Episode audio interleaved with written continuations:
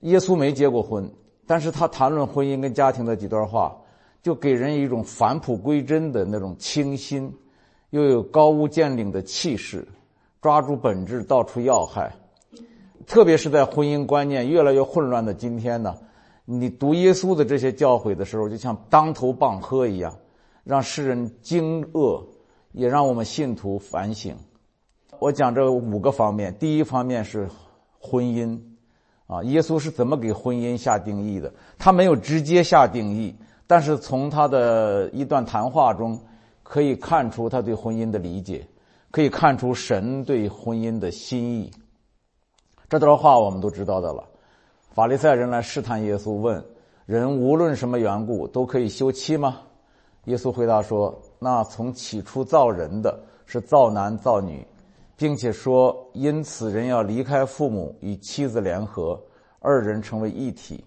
这经你们没念过吗？既然如此，夫妻不再是两个人，乃是一体的了。所以神配合的人不可分开。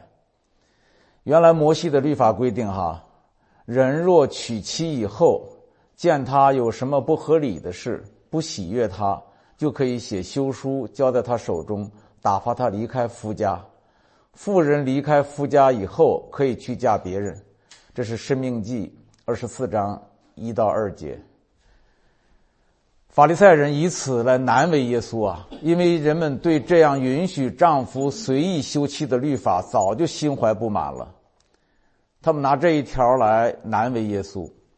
对此呢，耶稣没有就事论事，而是从根本上谈起，从起初谈起，就几句话，不仅巧妙的打发了摩西的这条律法，更重要的是把婚姻的本质清清楚楚的和盘托出。当然，这里我要插一句话，就是耶稣谈的是婚姻关系，不是任何别的男女关系、男男关系或者女女关系。这些关系原本与婚姻无关。一谈到婚姻，必定是下面这么几点哈：第一，婚姻是男和女之间的事，因为那起初造人的是造男造女；第二，婚姻是一对一的事儿，因为是离开父母，二人联合。第三，婚姻是一加一等于一，因为夫妻不再是两个人，乃是一体的了。第四呢，婚姻是神圣而永久的，因为耶稣说神配合的人不可分开，这正好印证了八个一的婚姻原则：一男一女，一夫一妻，一心一意，一生一世。尽管今天能够达到这一标准、满足这一心愿的婚姻并不多，但我们必须承认。神当初为我们设立的婚姻模式就是如此。这么说吧，达不到是达不到，但是你得承认标准就在这儿。你不能因为你达不到，把标准给降低了。我说这不合乎神的心意。啊，尽管在当今风潮下，这一完美的婚姻模式越来越难达及啊，啊，但是我们必须承认，我们越是靠近这一模式的婚姻，就越令人羡慕，越幸福美满。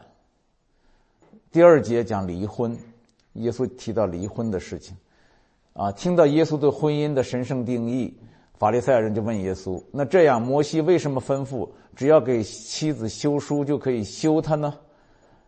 耶稣说：摩西是因为你们的心硬，所以允许你们休妻，但起初并不是这样。我告诉你们，凡休妻另娶的，若不是为淫乱的缘故，就是犯奸淫了；有人娶那被休的妇人，也是犯奸淫了。摩西允许休妻的律法是建立在人人都是罪人这个事实上，所以耶稣才说：“摩西是因为你们的心硬才许你们休妻。律法就是显出人的罪来，让人知罪认罪，却不能让人战胜罪。啊，摩西允许离婚，那是因为人们的心硬。这话的意思就是说，他没有办法，因为你们都是罪人。啊，只有明白了人人都是罪的奴隶。”这是一个不可改变的事实，才能明白为什么摩西不得不允许人离婚，也才能明白为什么今天许多人不得不离婚。我们今天很多夫妻不得不离婚，其实我很理解他们，很同情他们，因为他不得不离，啊，离了比不离幸福。很简单，为什么？前提是人人都是罪人。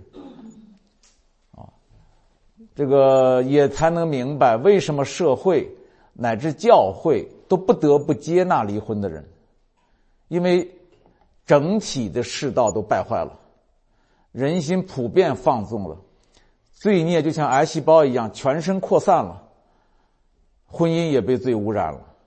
是在这种情况下，摩西才允许人们离婚。虽然如此，但上帝对婚姻的标准和心愿一点儿也没有改变。所以，离婚的人要想不被定罪，就只有仰赖上帝的怜悯，领受耶稣的恩典。这跟那个其他的律法是一样的。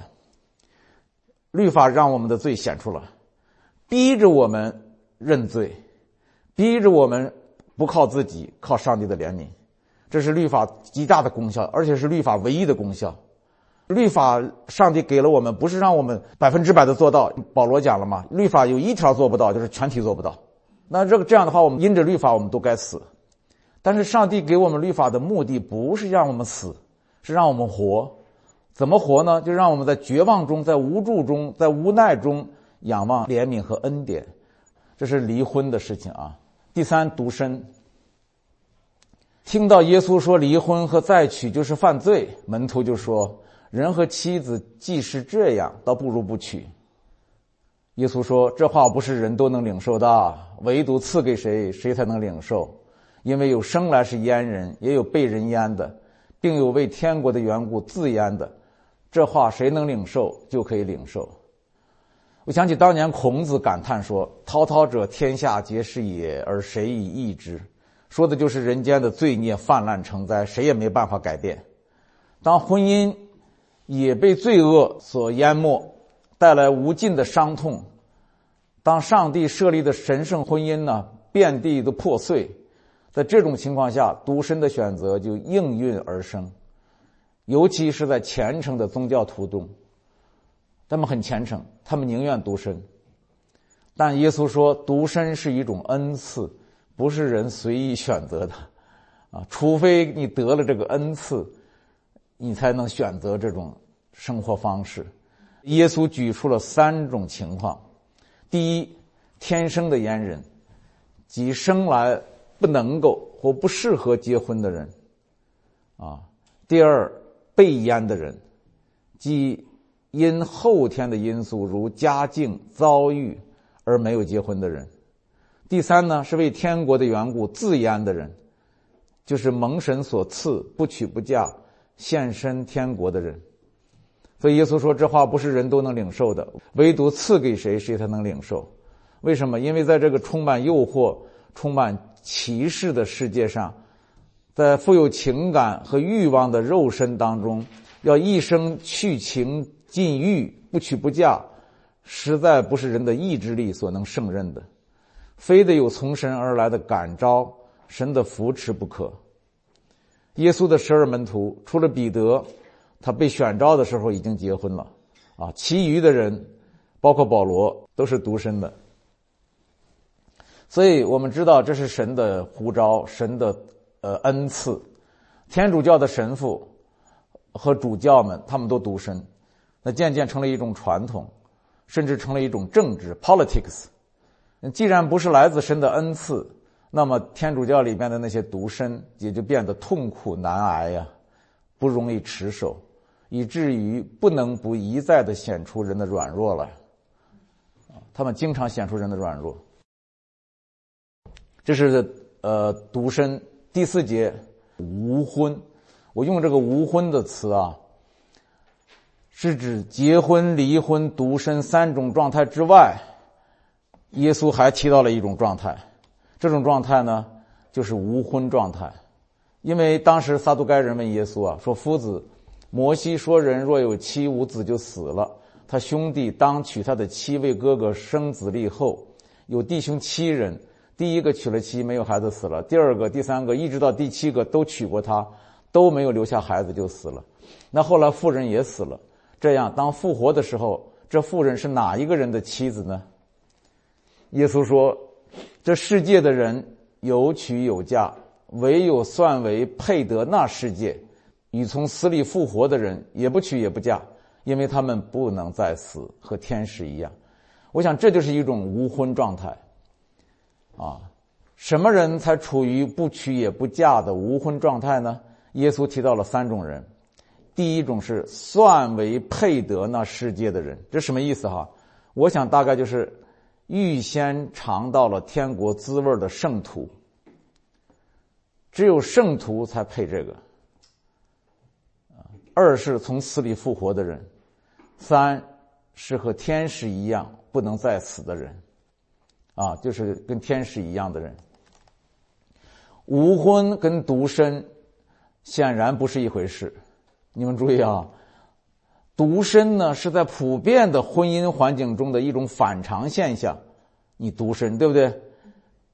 在心理上，在亲情中，在社交的时候啊，都要承受很大的压力。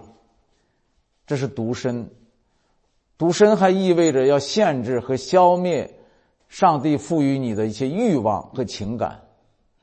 很残酷的，因为整个周围环境是不独身，就你独身，你承受的压力、孤独，啊，那么无婚就不一样了。无婚是一种正常状态，就是每个人都是这样，你没有任何压力，啊，是很正常的。天国的情形就是这样嘛，那里人人都像天使一样纯洁无瑕、天真无邪。那里的人无欲无私无死无生，自然也无婚无嫁无家无业，然而却比人间最美的婚姻更美，比今世最甜的家庭更甜。啊，一个子宫里的胎儿，他怎么也想不到，也搞不懂他出生以后的烂漫人生。同样，一个人在短暂的今生也无法明白他复活以后在永恒天国里那个无婚状态的美好。第五节，耶稣谈家庭。耶稣在人间来去匆匆，没有建立他自己的家室。有人以为他不顾家庭，而且他也要求门徒不顾家庭，是不是这样呢？我们看看耶稣哈。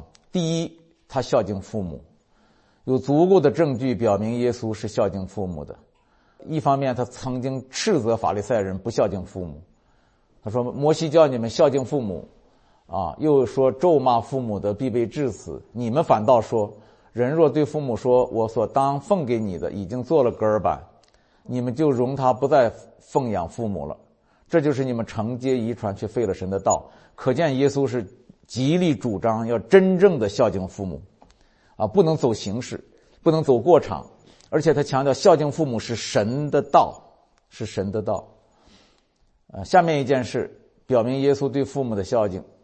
在十字架上的时候，哈，这是对他母亲和约翰互相指着说：“看你的母亲，看你的儿子。”从此，那门徒就接他到自己的家里去了。可见耶稣的用心多么细微，多么良苦，因为他知道要受逼迫，啊，他要把他的母亲托付给一个最靠得住的人，就是约翰。啊，耶稣在十字架上说了七句话，其中有一句话就是这句话：“看你的母亲，看你的儿子。”啊，在撕心裂胆的痛苦中，耶稣对母亲还这么体贴入微，这是一份孝敬，一份亲情，胜过我们其他的人。我在想，大部分人做不到这一点。临死之前，啊，能想的这么细。耶稣有特殊的家人，耶稣想不想家呢？想。耶稣爱不爱家人？爱，只是他心中的家和家人跟我们世上所定义的家和家人不同。他的家是天家，是天父；他的家人就是他自己说的遵行天父旨意的人。我们都记得耶稣在十二岁的时候，在圣殿里边不回家，三天以后才找到他。母亲说：“我儿啊，我和你父亲伤心的找你。”他才回答说：“为什么找我呢？”岂不知道我应当在我父的家里吗？十二岁就有了这种天家的感觉。你看他说话脱口而出：“我父的家。”啊，那么耶稣这么对母亲说话，听起来有些生硬。然而，如果想到他是圣灵感孕、从天入世的上帝之子，我们就不难理解他与众不同的心思和语气。在他心里头，家不是在地上，而是在天上。他的家是如此，家人也是如此。有人说，你母亲和兄弟在外面找你，他却回答说：“谁是我的母亲？谁是我的兄弟？”就伸手指着门徒说：“看呐，我的母亲，我的兄弟。凡遵行我天父旨意的人，就是我的弟兄姐妹和母亲了。”对地上的家和家人，耶稣没有忽略，但总是与天家做出严格的区分。在加拿的娶亲的宴席上，我们记得这件事，酒用尽了。耶稣的母亲不是就对他说吗？他们没有酒了。耶稣立刻回答说：“妇人，我与你有什么相干？我的时候还没有到。”这又是一句很生硬的话，但是耶稣一点也没有冒犯母亲。可以想象，母亲从一开始就知道耶稣的真实身份。应当一直是坦率无疑、直言不讳的。此处耶稣的意思就是说：“母亲呐，你虽然是我的母亲，但是你不能干预天父在我身上的旨意。”他的母亲早就知道他的来龙去脉，知道他的底细，早就不把他当一般的孩子看待。那耶稣这么说话，他一点都没有受伤害。接下来，耶稣的心系天家呀。啊！不要以为耶稣的家庭观只适合他。耶稣希望世界上每个人都知道，我们有一个天上的家，比地上的家更真实、更幸福、更长久。啊，我们有一个天上的父，比地上的父更慈爱。我们有一个天上的生命，比地上有娶有嫁、有生有死的生命更美好。我相信这是耶稣的心愿，他下到人间来传福音。他就是希望全人类听到这福音的人越多相信越好，因为相信的人就得着了。他是对全人类讲的，不要说信徒如何如何，信徒如何如何，你要说人都应该如何如何。啊，耶稣的话不是专给信徒说的。啊，我在体会耶稣讲的这个婚姻家庭观。啊，如果我们遵循这个婚姻家庭观的话，我们的家庭会更美好。世界上少很多痛苦，啊，特别是孩子，孩子少很多的痛苦，而大人也少很多的痛苦。耶稣不希望人只认得地上这个转瞬即逝的家，不希望我们人只知道地上擦肩而过的家人。啊，现在呀，有一种流行的潮流在教会里头，就是一味的强调上帝多么看重地上的家庭。鼓励夫妻全力爱他，营造他，理直气壮的，就是讲，这个家庭是上帝最看重的，夫妻要全心的营造，这是神的心意。我乍一听到这个的时候，我是有点吃惊了，因为耶稣告诉我们说，人到我这里来，若不恨自己的父母、妻子、儿女、兄弟姐妹，就不配做我的门徒；若不撇下一切，就不配做我的门徒。耶稣在这里用了“恨”这个强烈的字眼。是因为他知道最容易阻挡我们跟从他的就是我们的家人、亲人。啊，人的仇敌就是自己家里的人，这是耶稣说的。所以耶稣让我们舍己、舍家。他说呢，人为神的国撇下房屋、妻子、弟兄、父母、儿女，没有不在今世得百倍，来世得永生的。我想耶稣这么说不是不近人情，不是倡导苦行。恰恰相反，他知道人拥有了永恒的天家，才能安享地上的小家；人拥有了天上的生命，才能超脱地上的烦恼；人看见了天上的命定，才能活出今生的意义。一句话，只有当我们献上家庭的时候，家庭才会幸福；只有当我们心系天家的时候，地上的家才会美满。这是我的体会啊，就是上帝让我们还是要爱他。胜过爱一切，我不用这个“恨”这个字啊，爱他胜过爱一切，跟随他，宁愿舍己舍家，啊！耶稣知道一点，只有当你把家超越了他的时候，他才能够幸福。这也是我的体会。你太看重一个东西啊，你反而把它毁了。这个实际生活中，我见过这样的夫妻，他们彼此不和，呃，视若仇敌，但是后来两个人走出家门侍奉主。一起去做宣教士，哎，关系就好了。多少心理辅导也没用，只要俩人在一块儿就碰啊、撞啊、打呀、闹啊，是死不对眼。结果两个人不再互相对着了，然后一起去服侍穷人，服侍那些需要服侍的人，一起做传道、宣教。哎，好好的俩人同心合意侍奉主，与神和好呢，人与人就和好。向神献身的时候，这个人我们就得到祝福。我想这是家庭的一个秘诀啊。